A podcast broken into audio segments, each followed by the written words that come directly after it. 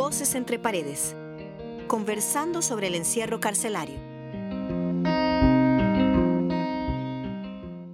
Eh, muy buenas a todos. Mi nombre es eh, Abraham José Rivera. Soy estudiante del TCU Apoyo a la Población Penal Juvenil. Y hoy estamos con la profesora invitada hoy además eh, la coordinadora del TCU, María José Macís. María José es una profesora con vasta experiencia en el, en el área de la psicología y es graduada de la Universidad de Costa Rica, eh, su bachillerato y su licenciatura, donde además ha impartido los módulos de psicología criminológica y psicología de la organización comunitaria. También tiene estudios en criminología con énfasis en seguridad humana por la Universidad para la Cooperación Internacional y una maestría en Sociología Jurídico-Penal por la Universidad de Barcelona. Muy buenos días y adelante, María José. Muchas gracias, muchas gracias, Josué. Y yo te escuchaba, ¿verdad? Como haciendo la presentación. Y bueno, sí, yo tengo experiencia trabajando con población penal juvenil porque yo desde el 2011, este, entregué, digamos, papeles para que se me consideraban una asistencia del TCU, que en ese momento se llamaba Apoyo al Programa Nacional de Atención a la Población Penal Juvenil. Era un tema que para mí en ese momento era apasionante y lo sigue siendo porque yo había llevado un módulo obligatorio, ¿verdad? Como parte de la, de la malla curricular en psicología que se llama módulo de psicología criminológica y forense y ahí había tenido la experiencia de aprender de una manera alternativa y crítica, ¿verdad? Como la otra mirada de la, digamos, privación de libertad y de la comisión de delito.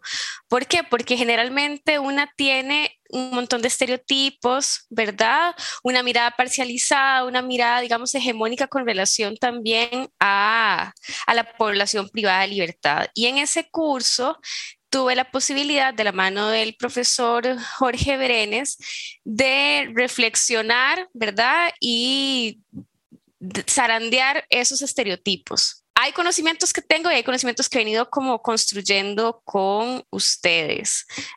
Contame por qué vos matriculaste el TCU. Yo decidí ingresar al TCU eh, pensando, o bueno, con la experiencia previa que había llevado un tema antropológico eh, llamado afectividad y sexualidad en centros penales. Y la verdad fue un curso que a mí me hizo darme cuenta de que la realidad no es tan como no la, no la llegan a pintar, digamos, la, la realidad eh, tiene muchas caras. Y eh, una de esas caras es la que nos muestran los medios de comunicación acerca de, em, de cómo es el sistema penal costarricense y los sistemas penales de otras partes del mundo, porque uno siempre, eh, por lo general, está influenciado por el sistema penal estadounidense.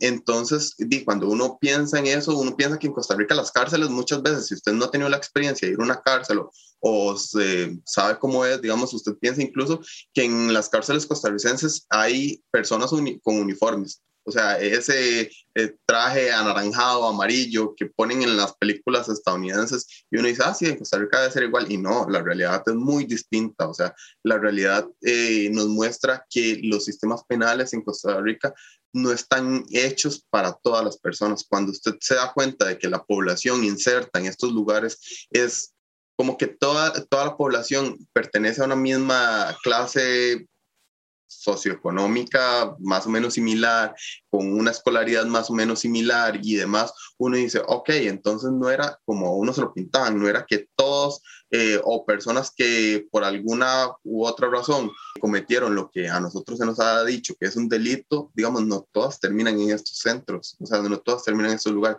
es donde uno empieza a cambiar la manera de pensar, digamos, como, ok, las ideas que yo tenía sobre esta población, di, se tienen que ver modificadas. Y pensando en esto, digamos, fue donde yo decido ingresar al, eh, al TCU, logra tener todo lo que la gente espera o todo lo que la gente piensa que es un sistema penal. Todos están condicionados por, por sus políticas, por sus em, recursos, que es lo que pasa mucho en países como América Latina, que muchas veces eh, los recursos para estos establecimientos, en lugar de llegar a reformar a las personas, que es el fin que se les supone se le da a los centros penales, termina convirtiendo estos lugares en lugares precarizados y donde se generan estigmas, donde se generan eh, que a las personas posterior a salir de un centro penal mm, se le impida el acceso a trabajo, el acceso a, incluso a educación y demás, porque tienen un precedente. Y este precedente, digamos, está configurado de una manera en la que la sociedad lo rechaza o, o la sociedad rechaza a la persona y cuesta mucho que esta persona tenga las posibilidades por sí misma de reinsertarse al mundo laboral o la vida cotidiana eh, en la que nos encontramos. Estos fueron partes de las discusiones que llevamos en estos procesos. El ejecutar todos estos proyectos me ha llevado a tener una perspectiva más crítica, o sea, o una sensibilidad más, em, más afín eh, a buscar las palabras para referirme a la población. Eh, no, decir, eh, no decir presos, porque ya en sí el término es discriminante. Tal vez referirme más con respeto, porque indistintamente si las personas cometieran o no lo que a nosotros se nos ha dicho que es un crimen, porque di, crimen en Costa Rica va a ser muy diferente a lo que va a ser un crimen en, en un país asiático o de otra latitud, digamos, eh, lo que se considera crimen, porque también va influenciado por cuestiones culturales, cuestiones que emergen de una sociedad. Entonces, el TCU, en mi parecer, me ha servido para empezar a decir, bueno, ok, yo desde mi privilegio tengo, ya sea como estudiante y como persona que tiene acceso a ciertos espacios, desde mi privilegio no puedo estar discriminando a las personas por su condición, porque yo no conozco sus historias, yo no conozco, indistintamente de, porque eso es lo que muchas veces veo en Costa Rica, que las personas se refieren a las poblaciones como desechos, suena muy fuerte, digamos, pero para mí, o lo he, lo he percibido así, y donde hay un, hay un pensamiento, una intención de venganza en su discurso, o sea, como de, no, pero es que estas personas tienen que quedarse ahí porque son unos criminales y demás, y ok, o sea, el sistema los, los pudo dictaminar así, pero indistintamente a mí no me ha hecho nada esa persona directamente. Estás poniendo el acento en que hay condiciones estructurales que hace que ciertas poblaciones o en ciertas poblaciones sea, digamos, se, haya como caldo de cultivo para ciertas, no sé, comportamientos o ciertas conductas, ¿verdad? O, o, sea más viable, ¿verdad? Como incurrir en algún delito. Y que eso no es azaroso y que es insuficiente sin obviar eso como la fuerza de voluntad, ¿verdad? Zaffaroni, yo se los contaba a ustedes, no sé si lo recordás, en alguna de las, de las inducciones de TCU, este, que, bueno, lo estoy parafraseando bastante, seguramente mal, ¿verdad? Pero él hace una pregunta, ¿verdad? Un poco así como de si es posible enseñarle a una persona a jugar fútbol en un ascensor. Y bueno, quienes son futboleros o futboleras, pues podrán saber que algo se podrá aprender, pero sea, muy alejado de la realidad. Algo así pasa, digamos, en los centros penitenciarios, que se supone que se, se prepara a las personas, ¿verdad? Se piensa sobre todo desde el discurso legal, que la cárcel, vos hablaste, ¿verdad? Como de las ideologías de reformar, resocializar, reeducar, pero lo cierto es que desde las voces de las personas con las que trabajamos mencionan otras realidades, ¿verdad? O sea, la cárcel no se anquilosa el rol delincuente, este, en vez de potenciar el desarrollo personal, la mayoría de las veces ocurre lo contrario, que modificar al delincuente, hay que modificar la sociedad. Me parece como muy valioso pensar desde dónde entendemos el delito. Es una responsabilidad individual, hay condiciones estructurales, son ambas cosas, ¿verdad? Este, y como vos decís, los delitos se crean. No es como que hay una cualidad ontológica en el delito. Em, y lo que nos encontramos al trabajar con la población penal juvenil es que son situaciones, o sea, historias de vida en donde hay muchas deprivaciones materiales, afectivas, educativas, ¿verdad? Y una puede rastrear en su historia de vida, seguramente vos también, eh, no sé, el lugar que ha ocupado la educación o las redes de apoyo, no necesariamente la familia, ¿verdad? A veces sí, la familia, a veces son los amigos y así, que han hecho que una en la juventud tome otras decisiones, o tenga otras maneras de resolver los conflictos, no a través de los golpes o la violencia, sino a través de la palabra, digamos. Y no sé si vos coincidís, pero cuando yo pienso en, este, en el podcast y en este proyecto de ustedes, que una podría pensar, bueno, ¿qué incidencia tiene esto directamente con la población penal juvenil? En las reflexiones que vos tenés, a mí me hace, no, no solo me acerca a lo que le pasa a un estudiante cuando lleva el TCU, en tu caso, sino también a cómo eso puede incidir en sensibilizar a otras personas, porque a lo mejor la mirada que se tiene de una persona privada de libertad sea una mirada, digamos, que sobresale en los medios de comunicación masiva y de pronto la sensibilidad de cada uno, la historia de vida de cada uno hace que haya estudiantes que elijan este TCU junto a las inducciones, el contacto con la población, ya sea directo o indirecto, hace que una tenga como otra versión, ¿verdad? Como la otra cara de la moneda. Y que tal vez, pienso yo, no sé si, si vos coincidís, que ese sea el sentido un poco o el valor que tiene hablar, ¿verdad? De temas que atañen a la población penal juvenil. ¿Vos cómo lo ves? Digamos que sí podría expresarle eh, que si bien yo ingresé al TCU eh, propiamente porque me atrajo el nombre, porque ya tenía un curso que había hablado un poco de esta temática, que no estaba directamente relacionado, porque, bueno, estaba enfocado también en la sexualidad, en estos espacios, sí es cierto que yo me acerqué por un tema de, bueno, ok, yo me gustaría trabajar con esta población, me gustaría hacer algo para con esta población. Y bueno, por la situación de la pandemia esto da un giro, o sea, para mí da un giro. Y en lugar, siento yo, casi que en lugar de que yo estuviera haciendo algo por, por estas personas, el TCU ha hecho algo por mí. O sea, tal vez este podcast no tenga alcance y pueda sensibilizar a un montón de personas, pero por lo menos el proyecto me ha sensibilizado a mí.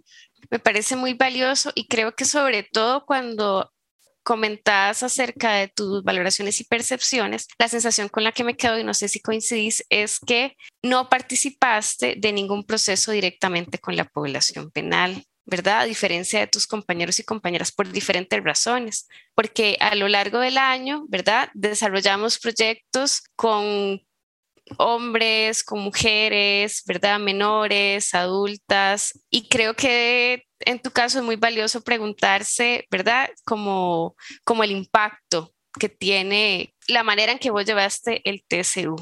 Y bueno, espero que salgas con una sensación favorable para tu desarrollo profesional y también está muy bien registrar lo que queda pendiente, eh, porque cuando quedan pendientes cosas, y pasa a veces también con estudiantes de TCU que tuvieron contacto con la población penal, que quedan con ganas de seguir trabajando en lo penal y existen en nuestra universidad, bueno, las iniciativas estudiantiles, ¿verdad? Que son proyectos liderados por estudiantes. O también a veces esos deseos se convierten en temas de investigación, trabajos finales, no sé en tu caso, cuál será esa deriva o si más bien es hasta aquí porque tenés otros intereses, pero a mí me alegra saber, particularmente en tu caso, que no tuviste contacto con la población en los procesos, que hay que registras lo que faltó.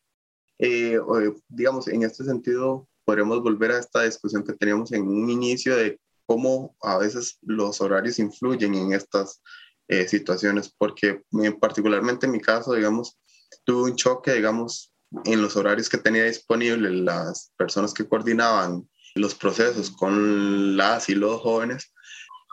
Y yo tenía clases todos los días en la mañana y esos eran los espacios que se abrían, entonces costaba mucho y aunque estuve en algunos proyectos de estos, como el de libro o el de separadores, y a fin de cuentas participé desde un lugar más en la formación, en la, en, bueno, en cómo vamos a desarrollar esto y no tanto en las actividades propiamente. Eh, eh, y sí, yo siento que de mi parte, digamos, salgo con un sinsabor de que me faltó eso, de que yo quería eh, tener un encuentro, pero más allá de, de, ese encuentro yo no tengo que pensar tanto en, ay, es que yo quería esto, porque en realidad es como, di, la situación fue lo que me permitió y fue lo que nos va a permitir a muchas personas, porque eh, indistintamente si el otro año se vuelve o no a la presencialidad, la, la pandemia no se va a terminar mañana, o sea, eh, es algo con lo que tenemos que vivir por cierto tiempo, digamos, y, y, vamos a vernos limitados en muchas cosas, en otras no tanto, pero sí, eh, habrá que ver los espacios que se abran, habrá que ver em, otros temas, porque como bien decía al principio, a nosotros en un inicio se nos abrieron cuatro espacios, y, entonces, pero estábamos hablando de cuatro espacios a nivel de un año casi. Y todos cuando nos dimos cuenta de eso fue como, bueno, y ok, ahí podemos sacar unas horas, pero ¿y el resto de las horas? O sea, el resto, no tanto por el hecho de, ay, es que necesito terminar mis 300 horas, porque, bueno, yo soy un estudiante que ya lleva un año ya en esto, em, sino por el sentido de, bueno, ok, ¿qué hago con el resto de mis horas que ya no voy a trabajar con esta población o que ya no voy a estar participando con esta población, al menos directamente? Es como, ¿qué hacemos? Ahí se empezaron a gestar estos proyectos de eh, generar discusiones a partir de audiovisuales o generar discusiones que se pudieran transmitir en algún momento por medios como radio o en este caso podcast o crear, mm, no sé, insumos o...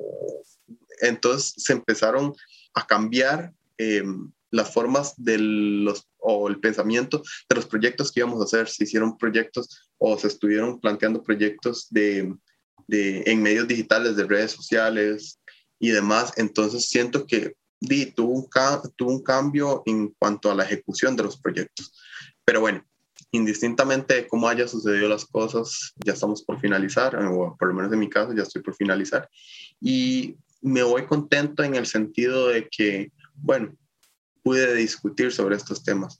Eh, tal vez, como le digo, yo venía de un curso que me hablaba de esta temática, pero di un curso eh, a fin de cuentas es un semestre y se terminó y, usted ya siguió con otros proyectos, ya siguió con otros temas y no siempre se da la, por lo menos en mi carrera, no siempre se da la posibilidad eh, de que los temas antropológicos, eh, que tenemos que llevar nueve, sean todos de la misma temática. Entonces, di, me quedo con eso, con, con, con la experiencia o de que por lo menos tuve espacios para discutir, tuve espacios para no quedarme, porque eh, muchas veces cuando las cosas no se dicen, se convierten en tabú y cuando se convierten en tabú, eh, también generan estigmas, o sea, lo que no se habla muchas veces también da paso a que las personas critiquen de lo que no se habla. pasará con la sexualidad, pasará con las, con las poblaciones penales o las, poblaciones, las poblaciones que históricamente se han visto discriminadas que muchas veces como no diga eso porque tal persona, pero entonces eso da a que discriminemos a los demás.